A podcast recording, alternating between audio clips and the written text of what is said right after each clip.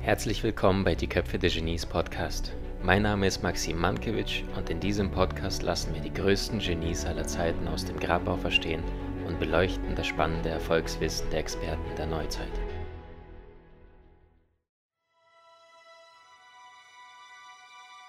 Heute geht es um niemand Geringeren als den größten und wahrscheinlich vielseitigsten Genius aller Zeiten, Leonardo da Vinci. Führende Persönlichkeiten unserer heutigen Zeit haben sich in den 90er Jahren getroffen mit der Frage, wer ist denn das größte Genie aller Zeiten?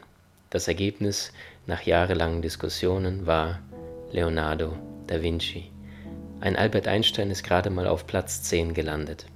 Die Frage ist, warum und was macht diesen Mann so außergewöhnlich und weshalb denken die meisten da draußen, dass er nur ein Maler gewesen ist?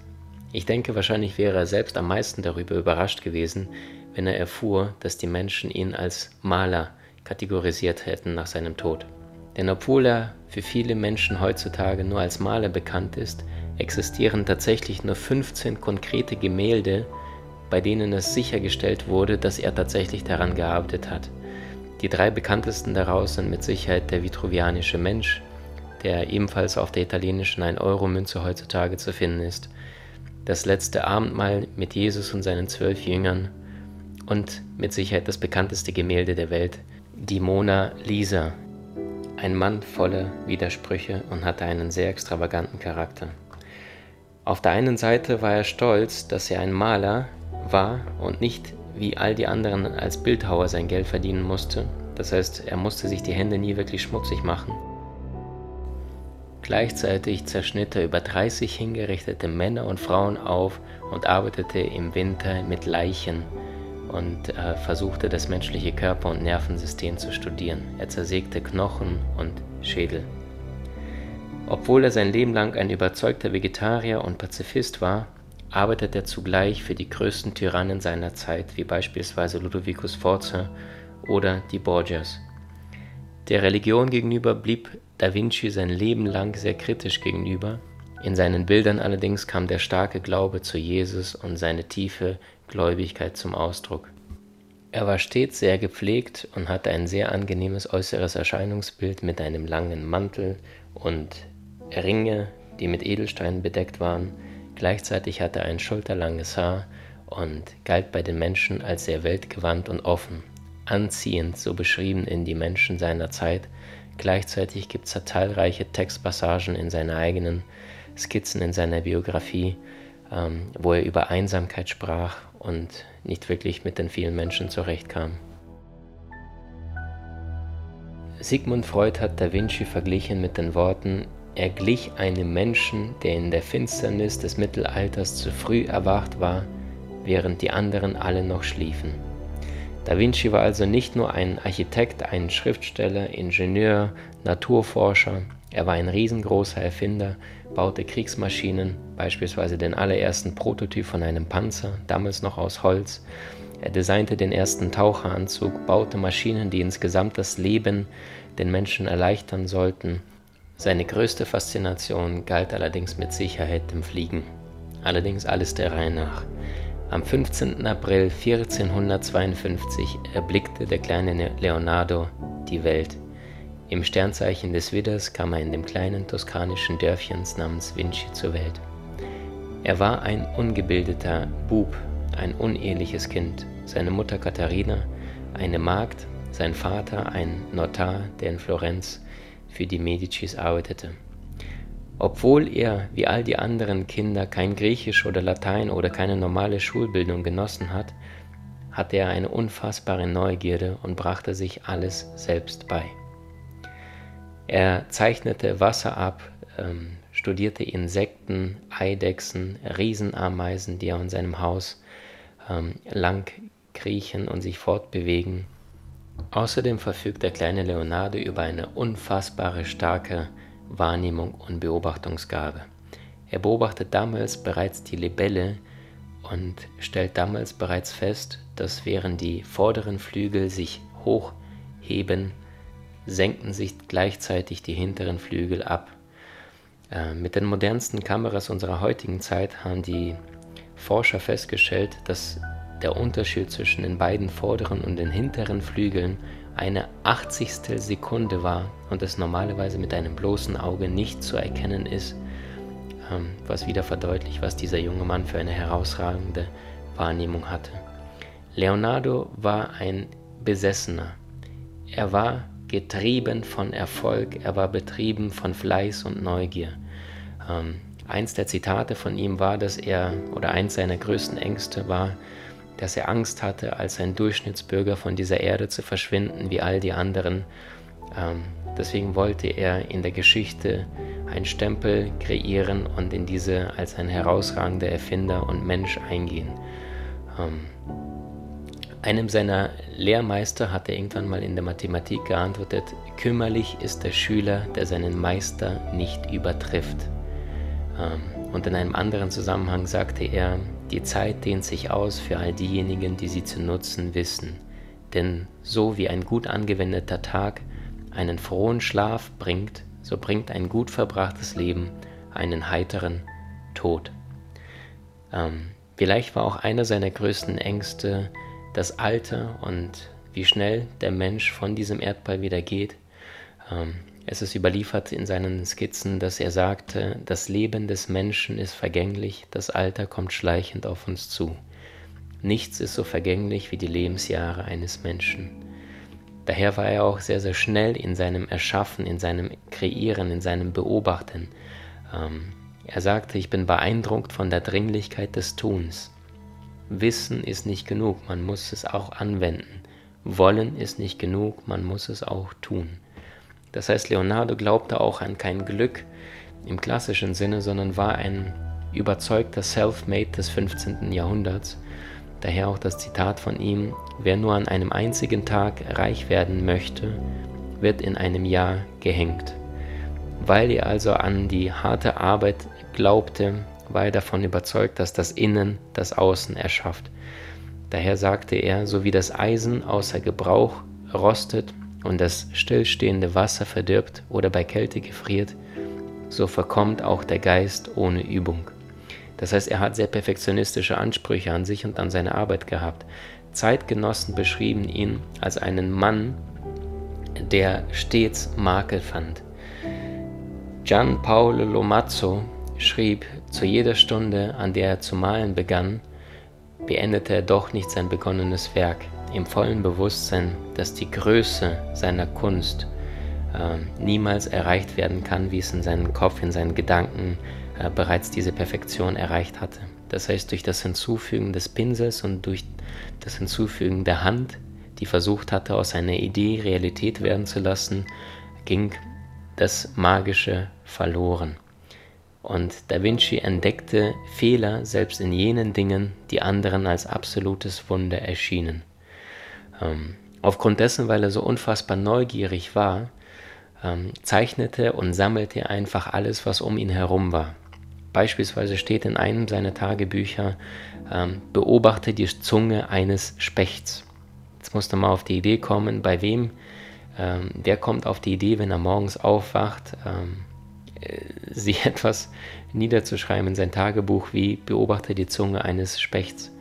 Ähm, da Vinci war ein großer Pragmatist, das heißt, er schaute zunächst einmal, was im Außen war und begann daraus seine Bilder zu malen. Beispielsweise stand in seinen Unterlagen, werde zunächst einmal Meister der Perspektive. Aufgrund dessen, weil er alles sammelte und bündelte ähm, und ein absoluter Chaot war, gab es in seinen Notizen, die über 7500 Seiten lang waren, also über 7000 Seiten lauter Beobachtungen ähm, konnte an einer Seite beispielsweise ein Vogelflug gezeichnet worden sein, äh, vielleicht ein Witz und gleichzeitig die Einkaufsliste, was ihm noch alles fehlte für seine Werkstatt und äh, was er vorhatte zu kochen. Zitat Da Vinci, geniale Menschen beginnen große Werke, fleißige Menschen vollenden sie. Leonardo war mit Sicherheit sehr genial, allerdings aufgrund dessen, weil zu seiner Zeit diese technischen Möglichkeiten noch nicht da waren, ähm, war mit Sicherheit einer seiner größten Enttäuschungen, dass er die meisten seiner Zeichnungen und Skizzen und Erfindungen nie wirklich in Live gesehen hat.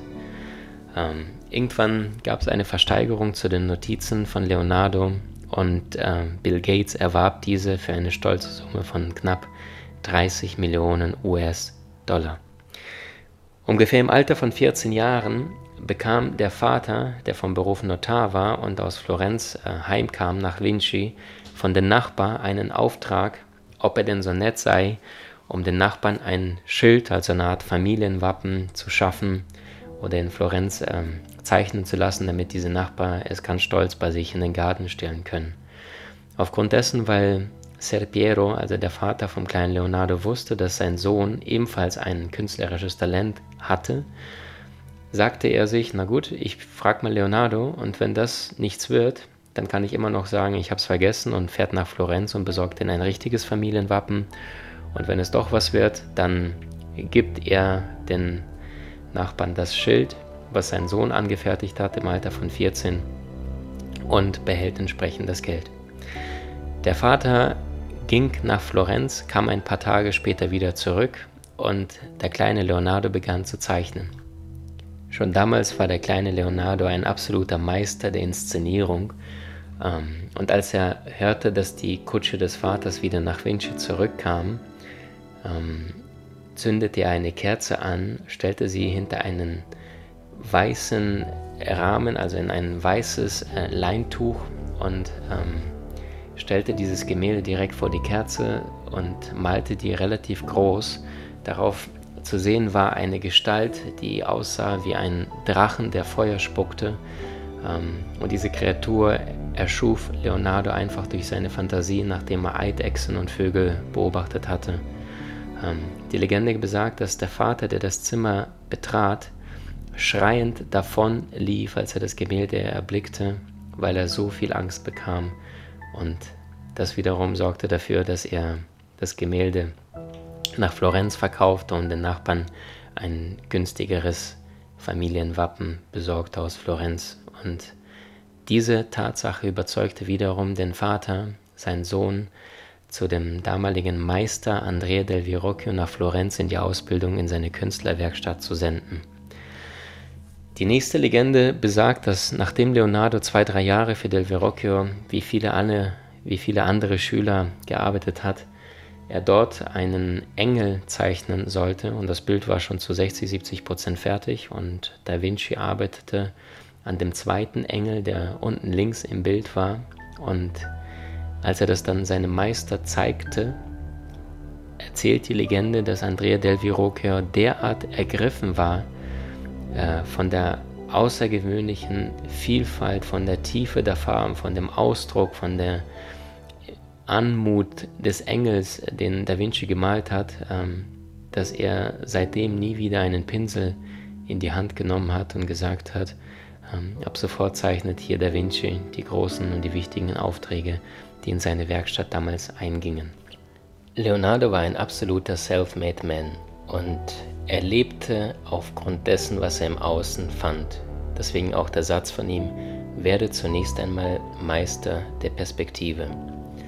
Das heißt, jedes Mal, wenn er einen neuen Charakter malen wollte, dann stellte er sich zu Beginn zwei Fragen. Erstens, wie soll dieser Charakter sein? Gut oder schlecht, fröhlich oder eher finster, äh, von der Natur her eher primitiv oder eher gebildet? Und nachdem er diese Züge, Charakterzüge festgelegt hatte, stellte er sich die zweite Frage, wo finde ich denn einen Menschen mit passenden Charaktereigenschaften, also ein passendes Modell für eins seiner Charaktere, für eins seiner Bilder. Beispielsweise bei dem Gemälde Das letzte Abendmahl, wo Jesus mit seinen zwölf Jüngern zu sehen ist. Das heißt, wenn er beispielsweise jetzt einen primitiven und einen fröhlichen Charakter haben wollte, dann ging er in eine Kneipe oder in eine Bar, setzte sich in eine Ecke, bestellte sich ein Wasser, zuckte dann an seinem Notizheft, was stets an seinem Gürtel befestigt war, und begann an, die Menschen abzuzeichnen, die er dort draußen fand oder in dieser Kneipe fand. Ähm, die meisten wussten davon nichts, sie dachten, da sitzt einfach nur der irgendwas skizziert, allerdings hat er sie heimlich beobachtet. Und wenn er manchmal nicht fertig war, dann ist er diesen Menschen regelrecht nachgelaufen und hat sie einen halben Tag lang verfolgt, weil sie Gesichtszüge nur nicht abgemalt waren. Das heißt, er war schon damals ein Verfechter von dem englischen Konzept Modeling of Excellence. Das heißt, finde heraus, wer wirklich exzellent ist in dem, was er tut oder ein passendes Modell im Außen und modelliere das, das heißt kopiere und lerne von diesen Menschen. Und so sind die meisten seiner Charaktere entstanden. Leonardo lebte zu der großen Zeit mit anderen großen Künstlern wie Donatello oder Raphael oder vor allem Michelangelo, als der Göttliche damals galt. Und ähm, Da Vinci litt damals unter dieser Hybris der Unvollständigkeit, weil er gefühlt nie seine Werke zu Ende brachte, während Michelangelo einer der war, ähm, wenn der Michelangelo den Auftrag bekam, dann wurde es auch zu hundertprozentig fertiggestellt.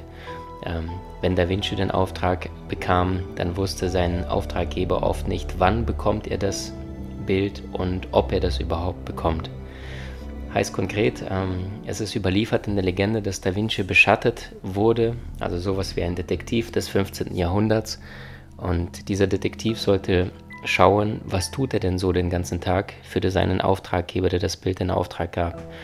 Und der Detektiv beobachtete folgendes Bild. Da Vinci saß vor dem großen Gemälde, platzierte sich zwei, drei Meter davor, setzte sich auf einen Stuhl und schaute auf diese weiße Leinwand, wo vielleicht nur ein Pinselstrich oder ein leichter Bleistift zu sehen war. Und äh, nach zwei, drei, vier Stunden hinstarren auf die weiße Leinwand ist er dann irgendwann mal aufgestanden, ist hingegangen und hat irgendwo einen Strich gemacht, setzte sich wieder auf den Stuhl und starrte wieder auf die Leinwand. Was damals entsprechend sehr komisch bei dem Auftraggeber ankam, weil der Detektiv übermittelte, der macht ja gar nichts, der sitzt ja den ganzen Tag nur da und malt nicht. Was allerdings die meisten nicht wissen und heutzutage allerdings bestätigt wurde, Kreativität geht immer durch die Stille. Das heißt, alle großen Dinge gehen durch die Stille. Kreativität funktioniert nicht auf Knopfdruck, sondern sie kommt aus den Tiefen des Unterbewusstseins, gerade wenn du ähm, in der Ruhe, in der Stille Phase bist. Außerdem hatte Leonardo eine sehr verspielte Seite an sich. Ähm, beispielsweise er liebte er Rätsel. Eins von ihm ist beispielsweise, die Menschen werden ihre eigenen Vorräte wegwerfen. Und die Lösung dazu lautet, was denkst du? Beim Sehen werden die Menschen ihre eigenen Vorräte wegwerfen. Das heißt Samenkörner in die Erde setzen. Ähm, er war eine Zeit lang im Vatikan stationiert und ihm machte es riesige Freude, in dieser relativ angespannten Atmosphäre ähm, bei den Eidechsen, die er draußen um den Vatikan herum fand, ihnen falsche Flügel dran zu basteln oder sowas wie Hörner.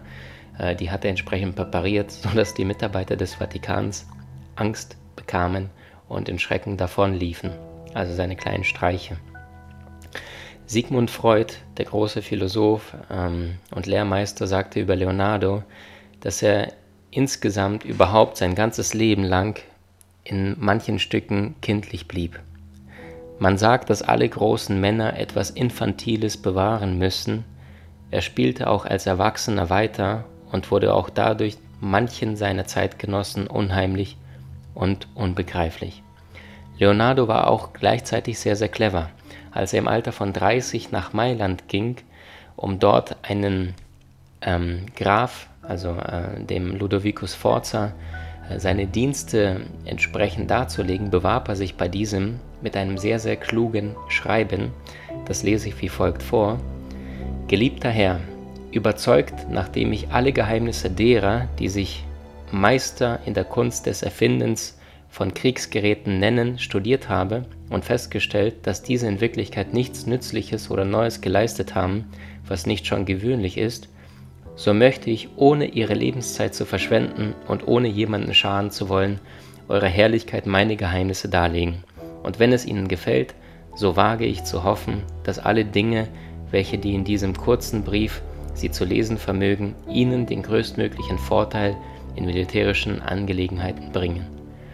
Ähm, das heißt, er war schon damals sehr, sehr bewandert in der Kommunikation und wusste genau, wie er den Brief zu verfassen hatte. Nicht wie die meisten Menschen es heutzutage tun würden. Ich bin der und ich kann das und ich bin so gut und das hier, sondern er dreht die Perspektive um und wandt sich an seinen Herrn mit seinen möglichen Vorteilen. In dem Fall, dass er alle Geheimnisse studiert hat und dass er ihm die größtmögliche Vorteile militärisch als herausragende Macht in Mailand damals ähm, mit seinen Kriegsmaschinen, seinen Kriegsgeräten, die er dort aufführte in diesem Brief, entsprechend ähm, für ihn designen unterstellen wollte. Äh, da Vinci war auch sehr, sehr clever bezüglich ähm, der Psychologie.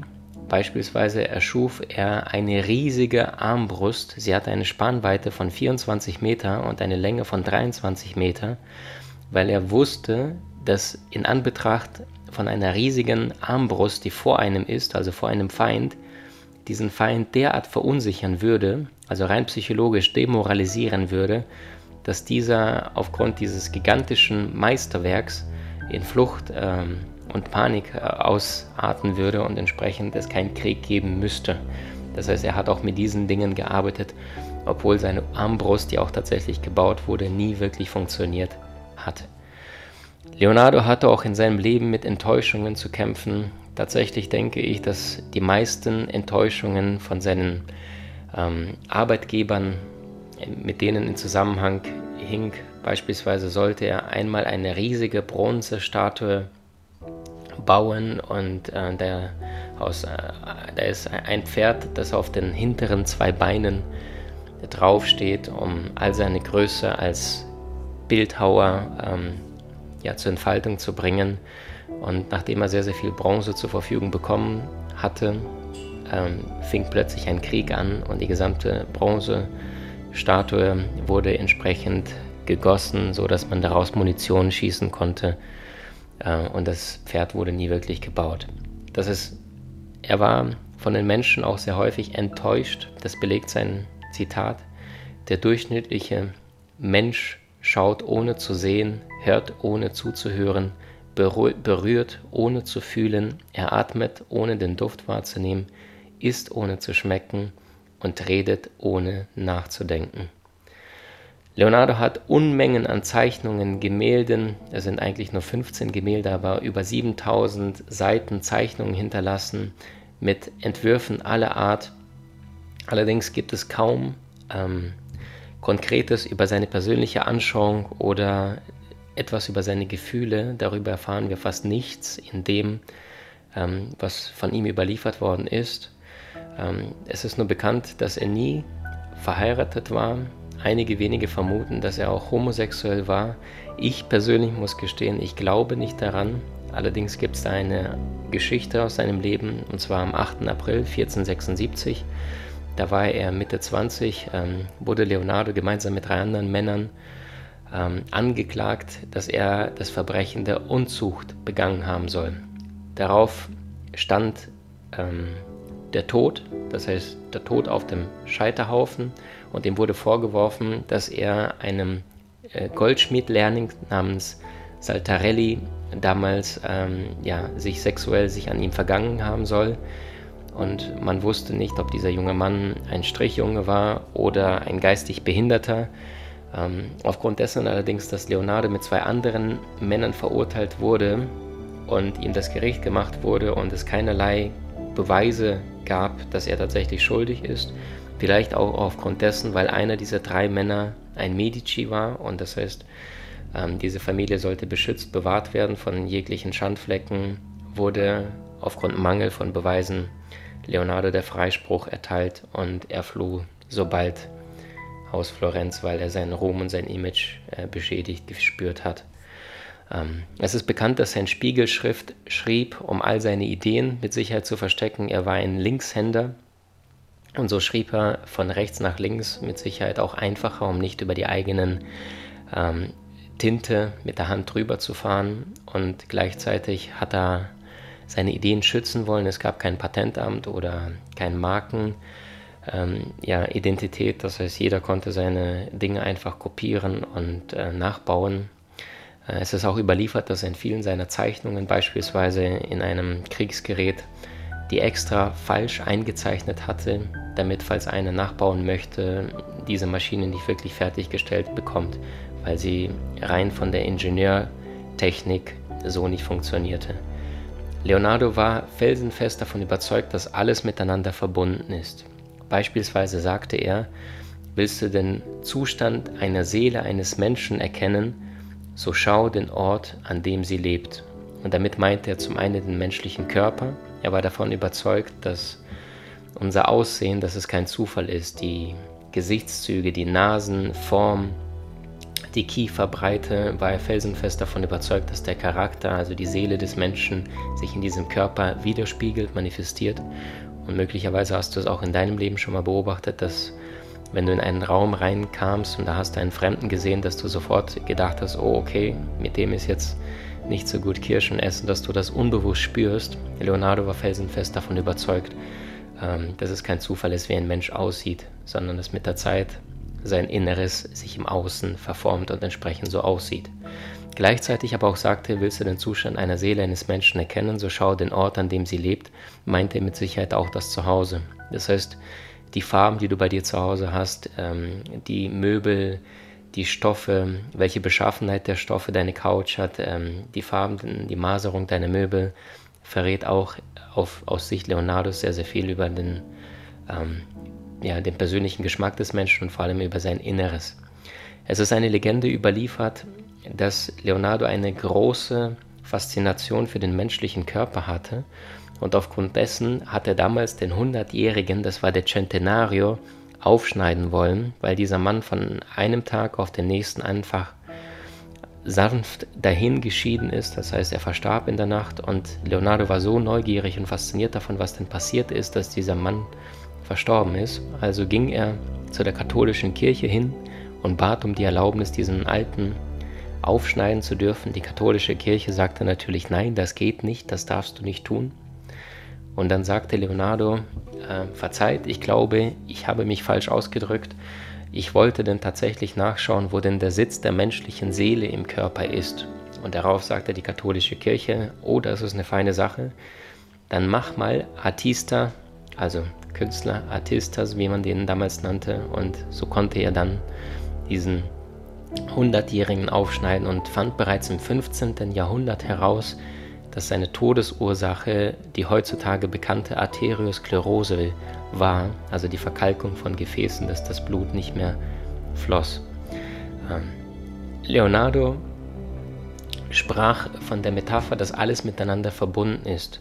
Beispielsweise sagte er, wenn ein winzig kleiner Vogel in einem Park auf einen Zweig sich hinsetzt und anfängt zu singen, so ist die gesamte Umgebung im Park von dem Gesang des Vogels beeinflusst. Also wenn ein Mensch sich in diesem Park aufhält, dass er durch den Gesang des Vogels beeinflusst wird.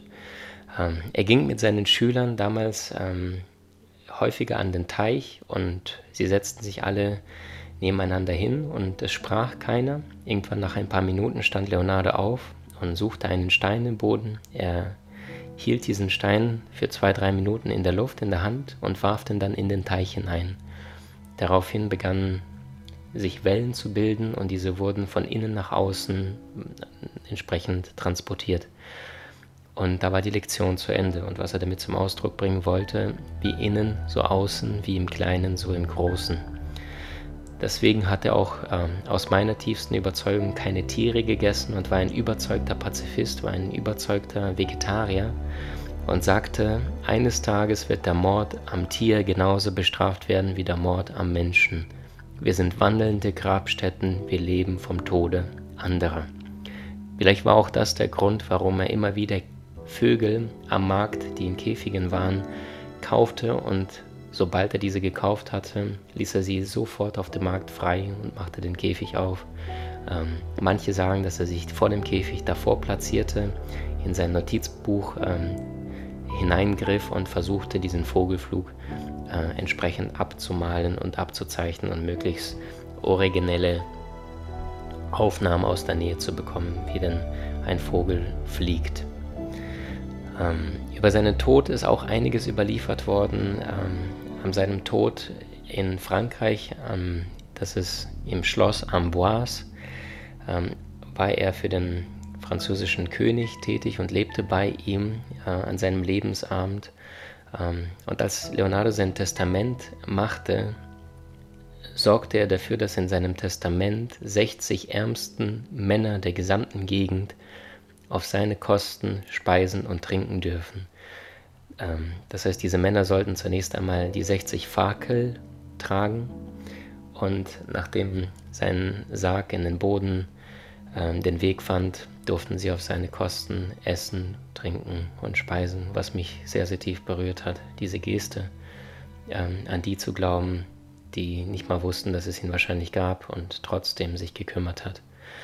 Seine angeblich letzten Worte auf dem Sterbebett waren, ich habe Gott und die Menschheit enttäuscht, denn meine Arbeit erreichte nicht die Qualität, die sie hätte haben können. Aus meiner Sicht ein perfektionistischer Geist mit einer unfassbaren Tiefe, einer unglaublichen Sensibilität, sehr viel Bescheidenheit, sehr viel äh, Selbstdisziplin, ein Mann, der nie zufrieden war mit seinen Werken, ein Mann, der immer Fehler gesucht hat, ein Mann, der ein Rasender war und trotzdem diese tiefe, tiefe Verbundenheit innen wie außen fand und deswegen auch sagte, ähm, die Wahrheit kommt immer aus dem Herzen. Und abschließen möchte ich diesen Podcast mit einer außergewöhnlichen Geschichte, ähm, die sich genauso aus dem Leben Da Vinci's ereignet hat und bis in unsere heutige Zeit hineinfand. Die Geschichte beginnt im Jahr 1485. Da ist Leonardo um die 30 Jahre alt und er erfindet den ersten Prototyp eines Fallschirms. Das musst du erstmal dir vorstellen. Äh, die Gebrüder Wright haben erst knapp 400 Jahre später den ersten Prototyp eines modernen Flugzeugs entwickelt. Da überlebt, überlegt dieser Leonardo bereits 400 ähm, Jahre vorher, wie denn der zweite Schritt wäre, wieder sicher aus der Luft auf der Erde zu landen. Also beschließt er sich, einen Prototyp eines Fallschirms zu zeichnen, zu konstruieren. Im Jahr 2000, Juli, kommt ein britischer Fallschirmspringer namens Adrian Nicholas in Südafrika auf die Idee, diesen Fallschirm nachbauen zu wollen, um diesen auszuprobieren. Sie besorgen also originalgetreu die Materialien, die damals in Italien zur Verfügung standen, und bauen dieses Ding nach. Es sieht aus wie ein Zelt, es hat vier Ecken und äh, am Rand ganz unten sind Holzbalken, so dass dieser Fallschirm insgesamt ein Gewicht von 80 ähm, bis 90 Kilo hat. Aufgrund dessen, weil das kein normaler Fallschirm ist, der aufgeht, wenn man fliegt, sondern von Anfang an offen ist, wird er an der Spitze an einem Seil befestigt und mit einem Hubschrauber auf eine Höhe von 3000 Meter hochgehoben, hochgeflogen. Dann wird das Seil durchtrennt und es beginnt der Flug des Adrian Nicholas, der sich natürlich auch einen zweiten Fallschirm als Backup, als ähm, Lebensversicherung umgeschnallt hat, weil die Presse voll des Spotts war. Die führenden Physiker haben gesagt, das Ding kann nicht fliegen, es kann nicht funktionieren. Und aufgrund dessen, weil er verunsichert war, was die Presse und die Forscher sagten, schnallte er sich einen normalen Fallschirm unserer heutigen Zeit um den Körper um. Auf 3000 Meter Höhe wird das Seil durchtrennt, Adrian Nicholas beginnt zu schweben und nach circa 5 Minuten äh, schneidet er sich von dem da Vinci Fallschirm ab und zündet einen richtigen Fallschirm, nur um nicht bei der Landung von diesen 80 Kilo schweren Holzbalken erschlagen zu werden. Er landet auf seinen eigenen Füßen mit dem Zweitfallschirm, schaut als erstes nach oben und bedankt sich bei Leonardo für diese außergewöhnliche Reise. Journalisten, all die Reporter stürzten sich auf ihn und sagten, Herr Nikolas, wie war das möglich? Wie hat sich das angefühlt? Der erfahrene Fallschirmspringer sagte, naja, wissen Sie, während die meisten Fallschirme unserer heutigen Zeit bei einem leichten Windstoß dich bereits anfangen, nach rechts oder links zu schieben und es sich recht unharmonisch, unregelmäßig anfühlt, so fühlte sich der Fallschirm von Da Vinci wie ein riesengroßer Luftballon. Ich hatte das Gefühl zu schweben in Harmonie, in Verbundenheit und ähm, ähm, dass es viel angenehmer und leichter zum Schweben war. Der Grund, warum ich dir die Geschichte erzähle, ist, dass ich glaube, die meisten Menschen wollen ein außergewöhnliches Leben, ein besonderes Leben führen, sind allerdings nicht bereit, den Preis zu zahlen. Die meisten wollen glücklich, einflussreich, beliebt sein, sind allerdings nicht bereit, die volle Verantwortung zu übernehmen. Die meisten Menschen wollen im Inneren glücklich sein und im Außen Erfolge feiern, sind allerdings nicht bereit zu springen. Und dieser Adrian Nicholas, dieser bekannte Fallschirmspringer, der mittlerweile tot ist, bei einem anderen Stunt verunglückte, bewies im Jahr 2000, also 515 Jahre nach dem Prototyp des Fallschirms von Da Vinci, dass es möglich ist und dass die ganzen Kritiker sich geirrt haben. einfach nur weil er bereit war zu springen.